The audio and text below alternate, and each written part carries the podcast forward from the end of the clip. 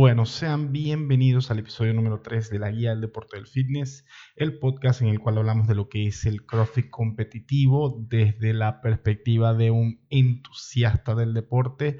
Mi nombre es Jorge González, también conocido como Jorge Hace CrossFit. Y em, hoy quería que nos enfocáramos en hablar un poco de la innovación en la programación de los sancionados. Ah, pero antes de arrancar, quería hacer eh, una primera sección de lo que es algo que no va a ser común en el podcast y sería la sección de saludos. Eh, particularmente un saludo a mi amigo Santiago Basoa, que me lo conseguí hoy y me dijo, para el próximo podcast me tienes que mandar un saludo o si no tenemos problemas. Bueno, Santi, aquí está, un saludo para ti, la gente de Tecoa, la comunidad de CrossFit. Em, un abrazo, Santi Basoa fue mi primer coach en el mundo del CrossFit, la persona que me enseñó todas las bases eh, de los movimientos y mucho de lo que él, eh, de los cimientos que él me dio es todavía lo que estoy aplicando hasta el día de hoy. así que un gran abrazo. bueno, ya con esto listo y que no sé si lo voy a hacer como algo común dentro del, podcast. Em, quiero entrar en tópico. Quisiera que hoy habláramos de lo que ha sido la evolución de la programación de eventos competitivos a nivel eh, profesional. lo primero que, hay que entender es cuál es el... ¿A qué nos referimos, no? Primero, como programación de un evento de CrossFit. Pues, la programación de un evento de CrossFit no es más que el diseño de los WOTS que se ejecutan, la manera en la que se desarrolla el evento como tal. Esto va no solo desde la perspectiva de si vamos a hacer un 21-15-9, un ANRAP, un, un por tiempo, eh, sino también el orden en el que se ejecutan los watts, tomando en consideración los tiempos de diferencia, los detalles de dónde se van a ejecutar, las condiciones de dónde va a ser el evento. Em, todos estos factores cuando se hace una revisión o se hace un análisis del evento en, general, son, son, factores a tomar en cuenta. Y yo pienso que el principal propósito de un evento de CrossFit no es demostrar las capacidades casi que sobrehumanas que tienen los atletas em, aunque eso es lo que termina ocurriendo. En realidad el propósito es hacer una prueba, determinar los niveles de fitness de los participantes o qué nivel de control tienen para ejecutar en, los eventos que, se están realizando. bajo este criterio, eh, Dave Castro siempre dice, Dave Castro, el eh, director de los CrossFit Games, que él no está ahí para ponerle un foco a los mejores atletas, aunque hay mucha gente que, que tiene una perspectiva, digamos, eh, poco favorable de, de, Dave Castro y que piensa de que el programa para ciertos atletas con consideraciones particulares. Yo no soy de esta idea, para ser sincero, yo creo que la programación es bastante balanceada, de forma que, que siempre va al tope los mejores atletas ah, en los CrossFit Games. Ah, de todas maneras, quien tenga pensamientos que no estén totalmente de acuerdo con esto, pueden contactarme eh, directamente por algún mensaje directo en una de, mis redes sociales o dejar algún comentario en el, video en YouTube de, de las ideas que tienen sobre la programación de Descraftro en los juegos. pero quiero que no hablemos de los juegos hoy, quiero enfocarme en los regionales y la siguiente evolución de este evento que son los sancionados.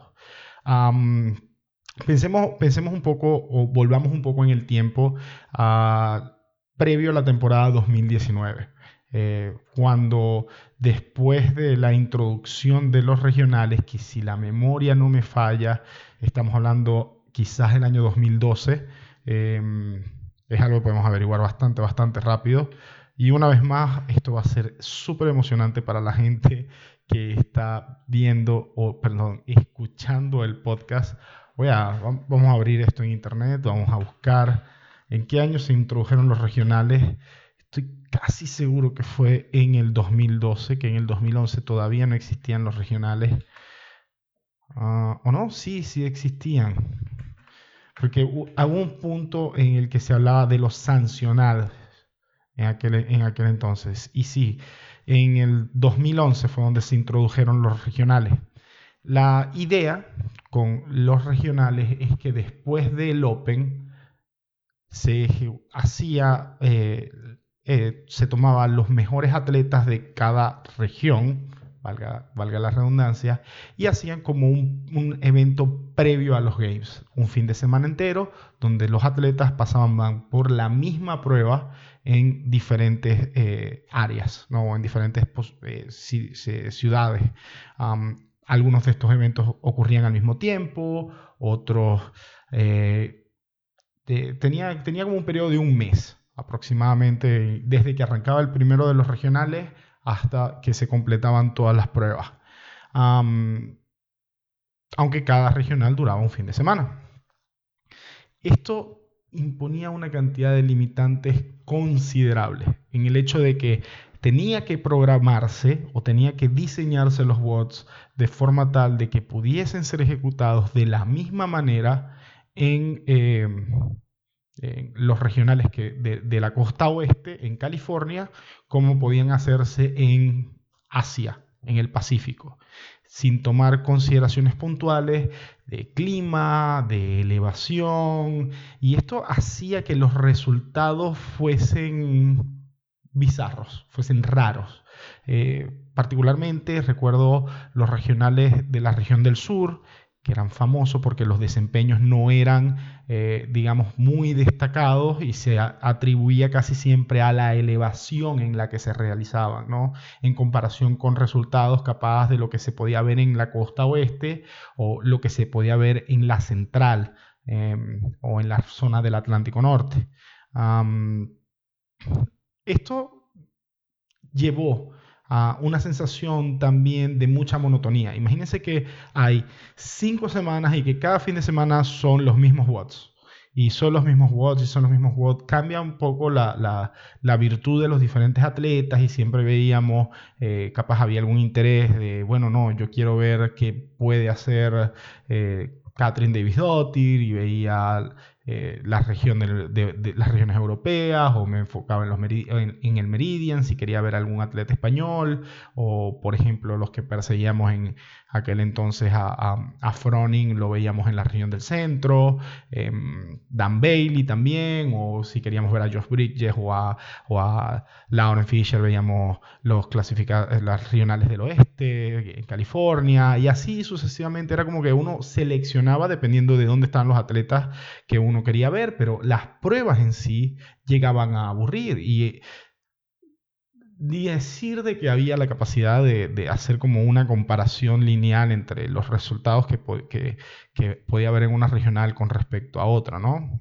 Ah, en esto los sancionados son completamente diferentes. Los sancionados son programados por diferentes personas, por diferentes entidades, con diferentes propósitos y se ven desde un punto de vista contextual. Es decir, si yo veo la programación del Dubai CrossFit Championship, se adecua mucho, se adecua mucho a lo que es Dubai como región. Trata de utilizar los elementos que son propios de Dubai, Adicionalmente de que le da la condición de que es un evento que está pensado principalmente para los espectadores en línea, para la gente que, que, ve el evento desde sus casas eh, y por lo tanto hay cierta teatralidad en la producción cuando los ponen a correr por el desierto, cuando... Em, se hacen los eventos del final de la tarde, eh, que casi siempre son los, eventos de levantamiento pesado.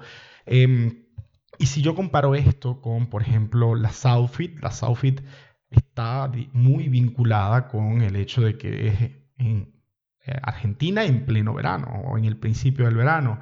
Por lo tanto, se sabe que va a haber calor, se sabe que se puede utilizar em, los lagos, que, o el río de, la Plata, em, se sabe que, vas a tener el DirecTV Arena para hacer lo que quieras con ellos y más cuando, eh, está el contexto de, de, dónde es el evento y de que hay una relación con, con, el lugar donde se está ejecutando. Entonces cada uno de los diferentes sancionados tiene como su propio sabor, sin contar con el hecho ya aún de, que se está viendo innovaciones a nivel de eventos, o mejor dicho, a nivel de pruebas, de movimientos a realizar, las entidades, la gente se está volviendo muy, muy creativa en qué es lo que está buscando hacer con sus eventos. Dave Castro decía de, la programación que él hacía para, el formato clásico de los games, que él quería contar una historia entre eh, lo que eran las pruebas del Open, las pruebas de los regionales y las pruebas que se veían en los games. Ahora ya eso no es tanto la forma en la que se plantea. Em, pero podemos ver que cada sancionado trata de contar su propia historia, trata de, plantear su contexto y, lo que quiere mostrar. Eh, un ejemplo muy claro de esto fue eh, Filthy 150, donde tenían eh, diferentes eventos con nombres eh, interesantes que hacían referencias a ciertas figuras mitológicas y al analizar lo que ocurría en el evento podía hacerse un vínculo entre la, historia y lo, que, se planteaba en, el WOD como tal. quiero que, en la siguiente parte podamos ver un poco lo que eran los eventos ¿no? Por ejemplo, en, los regionales del 2017 y lo comparemos con lo que fue el 2018, eh, para ver más o menos en dónde se veían patrones, ¿no? Por lo menos eh, los, en los regionales del 2017, eh, el primer evento era una corrida, ¿no? siguiendo de, em, de un sistema gimnástico, tenía hand and push-up, chest to bar pull-ups con squats, eh, haciendo 12 rondas de cada uno. El factor importante es que la corrida en los regionales se hacía con una assault, eh, perdón, una, una, era una true form runner. Es una caminadora que te permite correr bajo los efectos de la resistencia eh, más natural, que se siente como si tú estuvieses corriendo en, en, en, en camino, ¿no? Pero visualmente o, a nivel de espectador, yo estoy viendo gente adentro de, un galpón poniéndose a correr en una caminadora. No era muy atractivo en el diseño. luego vimos en el 2017 el 21-15-9 de los Dumbbell Snatch con Thin Dips. Este fue un evento bastante, bastante... Em, eh, controversial porque generó muchos, muchos lesionados, gente que no estaba preparada para las rindips. luego veíamos en, el siguiente día dos eventos más y a fin del domingo dos eventos más. Entonces era como que seis eventos distribuidos en, en tres días, ¿no? pero no había como un punto de brillo en ninguno de los tres eventos. Eran pruebas bastante completas, eh, pero no, no, había nada fuera de lo común en el transcurso de los, de, los tres días. Em, se hablaba mucho de lo que, de, lo que se podía esperar.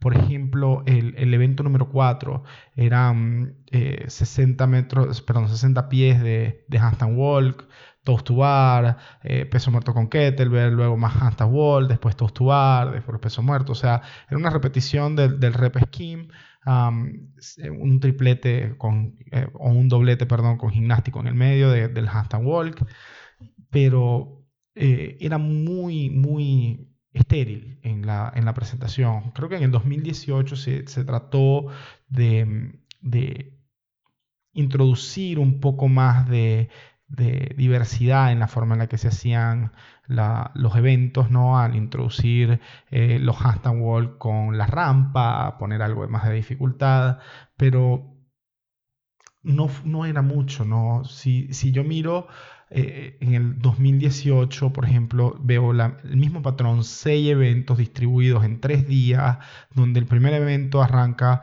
con un aeróbico largo, que son, eh, se hizo el triple 3, que eran 3.000 eh, metros de remo con los 300 de under y las 3 millas de corrida.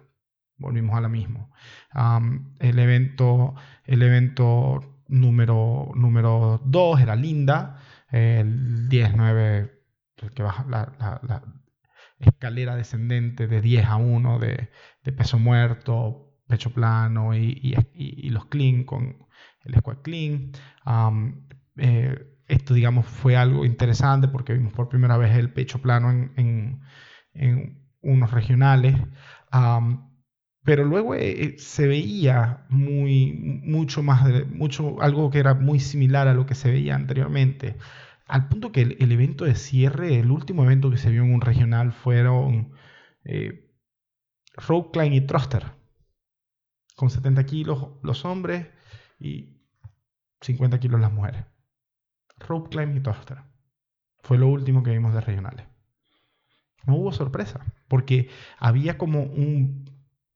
Era una prueba con un freno de mano puesto esperando a qué ocurría en los games, a lo que se quería mostrar en los games.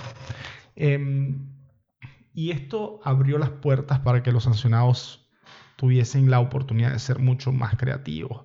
Eh, yo creo que la situación en el año 2019 en la cual nos vimos con unos sancionados que todavía no estaban listos para tomar el podio, para, para llevar la posta, fue lo, lo, que impactó mucho. La gente no estaba, ah, los organizadores no estaban al tanto o no entendían el scope de lo que se les venía encima con eh, los atletas de los Games distribuidos en diferentes eventos como estos, tratando de conseguir un lugar en los, en, en, eh, en los Games, ¿no? De la misma manera también ocurría en la competencia de equipos. Recuerdo que en el año 2010, en la temporada 2019, que fue el Dubai CrossFit Championship del 2018, la competencia de equipos estaba muy mal programada porque era la primera vez que hacían una competencia de equipos. Y mm, eran prácticamente watts individuales ejecutados por cuatro personas.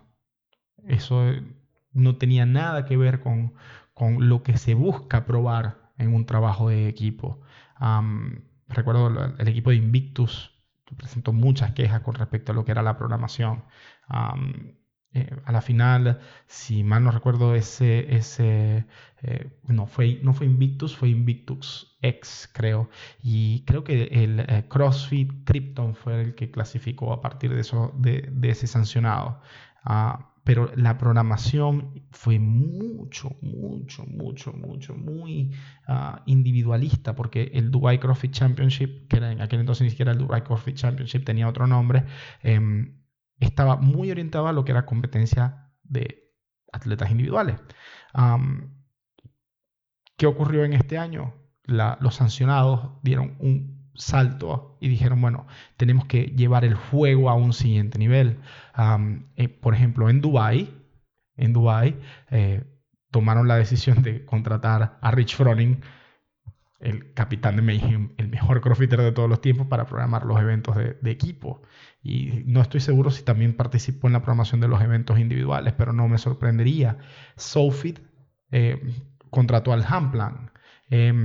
Em, cada, uno de los diferentes sancionados que hemos visto ha tenido eh, atletas o, figuras conocidas dentro del mundo del CrossFit que están tratando de llevar el, otro, el, juego a otro nivel. Gente que capaz está contemplando a sí mismo como el próximo Dave Castro, la persona que trae las innovaciones hacia lo que es eh, el desarrollo de la programación del CrossFit. Más allá simplemente del hecho de probar, más allá simplemente el hecho de eh, definir las capacidades de los atletas, es eh, realizar un evento que sea visualmente atractivo, un evento que provea eh, espectáculo, porque es un show.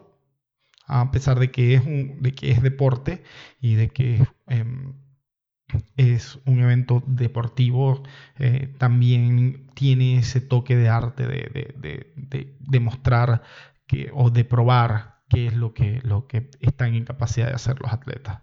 es un poco contradictorio con lo que dije al principio, pero es la realidad de cómo, de cómo se lleva un, evento de estos. ahora, ya que, que hablamos de la programación, me gustaría tomarme un momento para hablar un poco de ciertas cosas que vimos en eh, los sancionados que ya fueron. Por ejemplo, en la Filthy 150. La Filthy 150 tuvimos, eh, y aquí voy a ver eh, la programación de los eventos. Me encantan los nombres de los, eventos de la Filthy 150. Por ejemplo, el evento de sprint de la Filthy 150 fue el primer evento y fue el Handwall Hurry o sea, la corrida del, handwalk, eh, en la cual tenían que hacer un doblete de mil metros, tenían que hacer mil metros de el, esquí, em, pero cada, eh, cada eh, dos minutos, empezando en el minuto cero, tenían que completar 20 metros de handstand walk. Es decir, estabas casi como un on the minute, cada dos minutos y apretar el paso en, la, en, el esquí para poder llevarlo y completar esto lo más rápido posible. Eh, se vio, se vio potencia, se vio gente eh, tratando de dejarlo todo, pero luego el, el, evento que, que, también me marcó mucho el, primer día em, fue el, la, la, dupla de Bar Muscle con back squats en un 21-15-9, que no, era, no es algo común ver back squats en eventos de, prueba a este nivel. Si contamos la, cantidad de eventos en total, vemos que fueron 1, 2, 3, 4, 5, 6, 7, 8, 9 eventos distribuidos en 3 días. 3 días de competencia. Es decir, estamos hablando de 3 eventos por día donde hay mucho más que destacar. Mucho, mucho más que destacar de estos, yo creo que mi personal, personalmente mi favorito eh, fue la introducción de los Unbroken Rope Climbs en Galen. Galen presentó este movimiento nuevo eh, en el cual los atletas tienen que hacer un rope climb eh, sin usar las piernas, suben la cuerda hasta cierto punto, luego pueden utilizar las piernas para terminar de subir la cuerda tienen que descender de la cuerda sin usar las piernas, pasar otra vez la marca donde, donde se marca el legless, volver a subir y ahí volver a utilizar la prueba para completar un segundo, un, segundo pase por la cuerda. Entonces estamos pensando de que es una trepada de cuerda mucho, mucho más compleja técnicamente. Y al completar estas dos pasadas de cuerda, correr 400 metros es un evento de desgaste, porque la corrida desgasta los hombros también. Parece una locura, pero es la realidad. Hacer eh, cuatro pasadas por estas rope climbs es lo más cercano a, un desastre que podemos ver en, atletas de este nivel que hacía mucho que no se veían probados a nivel técnico en algo similar. Creo que lo, más así que recuerdo fue la primera vez que vimos en los games en el año 2015, los Pegwords, donde se vio gente que no entendía qué era lo que tenía que hacer. Lo, el otro evento que me encantó el, de, del Filthy 150 fue el Sisyphus. Y el Sisyphus era un evento bastante, bastante largo, muy, muy, muy fuerte, de cuatro rondas en las cuales tenían que eh, realizar 30 calorías de, la South Bike estándar, algo que todos los, atletas de, este nivel pueden hacer, 25 toast to para un total de 100 toast to al final del WOD, es algo también que está dentro del dominio de los atletas, pero luego se, les se llevó un, un, elemento nuevo a los WOD, que fueron los los sandbag cleans por distancia. Tomar un sandbag, levantarlo desde el piso y dispararlo hacia, hacia atrás y recorrer 20 metros con la sandbag. Em, en este, eh, eh, eh, con este movimiento. Normalmente la sandbag se hace la pasada por encima del hombro y eso cuenta como una rep. me volteo, hago otra. Y siempre se cuenta bajo ese criterio. En este caso fue, no, por distancia. Es como que alguien me pida que levante una mancuerna y la arroje y la tengo que ir a buscar. es, interesante la manera en la que se plantea. y ver a los atletas probar diferentes técnicas utilizar diferentes modalidades, eh, distancias más cortas pero con más, más seguidas, distancias más largas pero con mayores descansos, eh, inclinar un poco más, mantener los pies clavados de una forma, de otra. Fue muy, muy interesante. Eh, y tenía que ver mucho con la cultura del strongman que se puede ver en, Irlanda, en los galeses. Luego eh, podemos pasar a hablar quizás de la Southfit, ¿no? que fue la semana siguiente, y vimos que en la Southfit se repitió el, eh, trabajo con, la rope climb eh, sin quebrar. Lo mismo que vimos en, el Filthy 150, lo tuvieron que ver la gente del Hamplan y decir, este evento es fantástico. Es, una prueba que no hemos visto en, en los atletas desde hace un par de años, dos, tres años, no se veía algo que, que frenara a la gente en, seco. Y particularmente para mí verlo en vivo fue como que de las mejores experiencias. Yo les decía a todo el mundo y a Sofi, yo quiero ver qué hacen los atletas de élite contra los, los rope climb. Em, vimos, vi a Juan, a quien admiro y, que considero un, gran, gran atleta, quedar en seco frente a frente a la rope climb. Mel Rodríguez eh, quedó en seco frente a la rope climb. O sea, eh, eh, estuvo espectacular. Para mí, como espectador, es lo que yo me espero, ver una prueba donde en realidad digo, ok, los están probando en serio, no es simplemente un truquito lo que está ocurriendo, tipo, no sé, qué sé yo, agarrar una, una, kettlebell y dar una vuelta en el aire o algo por el estilo. Para mí esos son trucos, eso no es en realidad una prueba de, capacidades. ¿Qué más vimos en el, en, Southfit que me, llamó la atención? Eh, hubo un evento de tres rondas por tiempo eh, de remo. Em, fueron remos, este, eh, box jumps y ¿qué era lo otro? Ah, era remo, double unders y box jumps. Mil metros de remo, 100 double unders, 30 burpee box jump over. Con un time cap muy, muy cerrado, muy, muy cerrado. De, si mal no recuerdo, 18 minutos. Y luego un periodo de 5 o 6 minutos. Creo que capaz pudiesen haber sido 7 para llegar a la ronda de 25, pero no, creo que no llegamos a eso. Creo que fueron 5 minutos con un minuto en el medio para buscar un RM de snatch. Imagínense remar 1000 metros o remar 3000 metros y haber desgastado los brazos haciendo doble under para después tratar de levantar un snatch por encima de 100 kilos. Eso es una prueba bastante válida. Eso es una prueba bastante, bastante válida. y el evento final, que fue una carrera. Una carrera. Pete y Bethany se comieron ese evento vivo. Eh, en el que vimos que pasaron de los toast to a los, al esquí, del esquí a los clean y los clean eh, que no eran pesados, pero nunca los vimos ni disminuir la velocidad ni soltar la barra. Eh, eso me llamó también bastante la atención. Es algo que no veíamos en los regionales desde esta perspectiva. Capaz en los games sí se podía ver, pero en los eventos que, se equiparan no, se, no se veía este tipo de, desempeño. en Pandaland vimos que habían legless rope climb combinados con un complex de clean, eh, no recuerdo bien, creo que en ningún momento vi un complex eh, como parte de la medición. Y era un complex en el que el peso de la, de la barra iba subiendo en cada ronda, añadiendo un factor más fuerte de complejidad.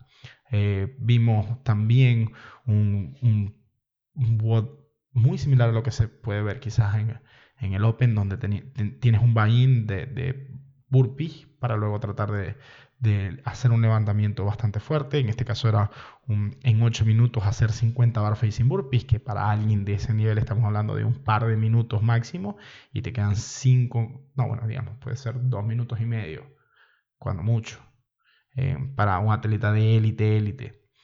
Eh, para luego tratar de hacer un RM de snatch, perdón, un RM de snatch. Eh, bastante complejo, es complejo.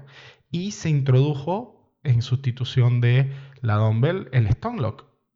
Hablando del contexto, el stone lock es una herramienta que se usa mucho en China, en, las zonas de entrenamiento de artes marciales, de kung fu principalmente. y mm, no, no, se iba a ver fuera del contexto de pensar en algo que esté programado por y para China luego vimos lo, en, en Dubai. Dubai fue muy interesante porque se aprovechó la playa mucho en los primeros días con los relays de, nado de los equipos, con los samba clean junto al eh, eh, nado, más que una prueba eh, sencilla. vimos también las 10 rondas de Ring Muscle con Handstand Walk, que tenían eh, el, paso añadido que tenía que ser un broken, todas. Cinco Ray Muscalop, un broken, y luego, no sé, creo que eran 10 metros de handstand wall que también tenían que hacerse sin quebrar. Eh, esto es una prueba interesante, donde imagínense en el desgaste que ya vienes de un ring muscle en la ronda 9 y vas 8 metros para adelante y tienes que pelear con todas tus capacidades para poder terminar de hacer los metros sin quebrar los snatch que se hicieron en Spring en menos de dos minutos, eh, y la, inclusión de movimientos nuevos como los push-ups eh, desde el piso hacia, hacia las cajas, eh, los squats con salto hacia la caja también, em, o el chest bar con, con el agarre del chin-up, donde normalmente en un pull-up yo tomo la barra eh, con la palma de la mano mirando hacia afuera eh, y en el, en el chin-up eh, la palma de la mano está como hacia el cuerpo de uno y tratar de hacer este movimiento es más fuerte en el, en, el bíceps y con un desgaste mucho más fuerte y luego tendrían que, tenían que ir a hacer em, Devil Press, que es uno de los, de los eventos, uno de los movimientos más fuertes que se pueden hacer con las dumbbells. hubo mucha innovación en el evento de Dubai. Em, si bien la parte de producción dejó quizás un poco que desear todavía, eh, al analizar los eventos y, y ver eh, cuántos eventos estuvimos hablando en Dubai. Dubai tuvo 11 eventos en el transcurso de los, de, los, de los 3 o 4 días que duró. Em, Pandaland, si la mente no me falla, creo que también tuvo seis o no, cinco eventos, pero Pandaland fueron nada más dos días de competición. Entonces estamos hablando de que hubo dos eventos en un día y tres en otro. bastante fuerte también. dicho esto, ¿hacia dónde vamos? Pues ahora se viene el Mayhem Classic. Es el próximo evento que, que quisiera dedicarle quizás un par de minutos. Yo sé que ya llevo más de media hora hablando de todo esto, de la programación de los games o de la programación de los, sancionados, pero quisiera que revisar un poco los eventos que se anunciaron, los seis eventos que están anunciados hasta ahorita en el Mayhem Classic. Eh, primero que nada, el, evento 1 y 2 es una corrida de 5 millas con, em, con un, uh, eh, lo que llaman un rock, que es una bolsa, simplemente es una mochila con peso. donde el evento 1 es el tiempo para completar la primera milla y el evento, eh, el evento 2 es el tiempo para completar toda la corrida. Y los hombres llevan 30 libras y las mujeres llevan 20 libras en el, en el bolso. Em, no los envidio. Vamos a verlo ahí. 5 millas con, millas con, con, más de 12 kilos a cuesta, hay que ver la cara. De hecho, eh, creo que no son 12 kilos, eh, estamos más cerca de los 14 que, que, de los 12, creo. Ah, igual, no, no, no los envidio. Eh, luego tenemos eh, un evento de handstand wall con eh, squat snatch de mancuerna. luego tenemos un chipper de burpee box get overs, porque a la distancia de los 48 pulgadas ya la gente tiene que montarse en el cajón para pasar al otro lado. de, 50, 50 eh, calorías de Assault Bike, JSDC Top, Bar Muscle Ups. Em, luego hay un evento de, eh, de desplantas de lunges por distancia, Samba Clean y después 150 pies otra vez de lunges por distancia. Y el último evento anunciado em, son 50 doble unders con son 10 rondas de 50 doble unders y 2 rope climb legless me llama la atención de, por cierto, los doble under con la Zeus Rope tienen la característica de que la, cuerda Zeus pesa un poco más que una cuerda convencional, creo que pesa cerca de un kilo o algo por el estilo. Tendría que revisar eh, el detalle de, de, cuánto pesa exactamente una cuerda Zeus. Es más, vamos a hacerlo. Vamos acá, vamos a buscar Zeus Rope y cuánto peso. Uh, weight. Y la Zeus Rope, bueno, eh, dice de que una cuerda Zeus pesa 250 gramos eh, por cada 9 eh, pies de, longitud. Esto es pies o pulgadas. Pie. normalmente una cuerda de saltar pesa 37 gramos y una cuerda pesada pesa 96 gramos. Estamos hablando casi de, eh, de 4 o 5 veces el peso de lo que normalmente estamos utilizando para, una, para un, un salto de cuerda. Eh, no sé quién me decía que, que era, era, más que eso, o capaz era la sensación creo que la persona que vi saltar con una Zeus en vivo. La persona que vi saltar con una cuerda Zeus en vivo fue Javier Ramírez en los Sofi. A ver. Em, bueno. Em, ¿qué, quería, ¿Qué quería decir con respecto al Mayhem Classic? Me desvié por la idea pensando en la idea de la, Zeus. Es que el, el Mayhem Classic, eh, si sacamos el rock, es muy inspirado por lo que son los eventos regionales y tiene sentido porque Froning está tratando de, coordinar el evento para ejecutarse totalmente adentro de las instalaciones de su gimnasio y utilizar el equipamiento Rogue que ya él cuenta, además de que se inspira en todo lo que fue su experiencia como atleta de los regionales y los games. Em, este evento, este evento en particular, eh, da un, como esa nostalgia, esa sensación nostálgica de lo que eran antes los regionales. Y está bien porque es un sancionado que está dando esto. Ahora imagínense si tuviésemos cinco sancionados que programaran exactamente lo mismo en el transcurso de las próximas semanas. Sería terrible. ¿Quién se anima a ver la cuarta o quinta semana? Eh, creo que la audiencia disminuiría considerablemente. De todas maneras, eh, me emociona mucho ver la programación esta que, que llevo Froning. Eh, particularmente me llama la atención el evento número 4, ah, porque si vemos en, eh, en la programación también de, estos eventos, es mucho lo que se ve en el canal de YouTube de, Mayhem, lo que ellos utilizan para prepararse para los games. Y el evento número 4 me parece que es un clásico de las cosas que hace Froning junto con el equipo de Mayhem durante la preparación de los games. Y se, va a ser interesante ver a los atletas de élite replicar esto desde una perspectiva individual los burpee box de Tower, las calorías de, bicicleta, todo lo que da, los eh, sit-ups con el GHD, los bar muscle ups, em, en modalidad de chipper, va, va, va, a dar bastantes videos para mirar. Em, dicho esto, dicho esto, el Mayhem Classic eh, debería arrancar eh, mañana, o bueno,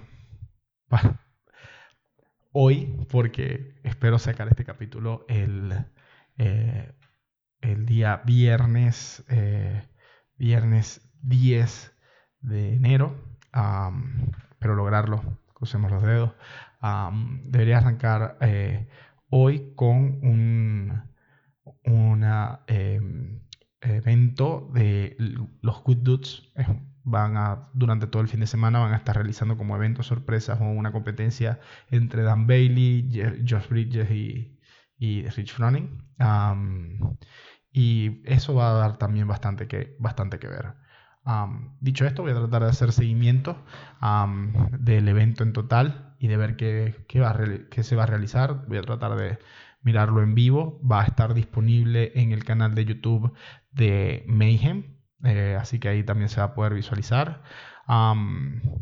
y voy a tratar de realizar un capítulo la semana que viene en el cual hagamos un recuento de lo que fue en el Mayhem Classic, de los resultados que vimos, de, de cómo se desenvolvieron los eventos y hacer un preview al siguiente sancionado. ya con esto me despido. Eh, mi nombre, una vez más, es Jorge González, también conocido como Jorge Hace. Pueden seguirme en todas las redes sociales. Estoy en Instagram, estoy en TikTok, estoy en Facebook como Jorge Hace en Twitter como Jorge Hace CF, porque no me voy a poner Jorge Hace Profit en Twitter. Y eh, les digo que nos vemos en la siguiente edición de la guía del deporte de fitness. Hasta la próxima.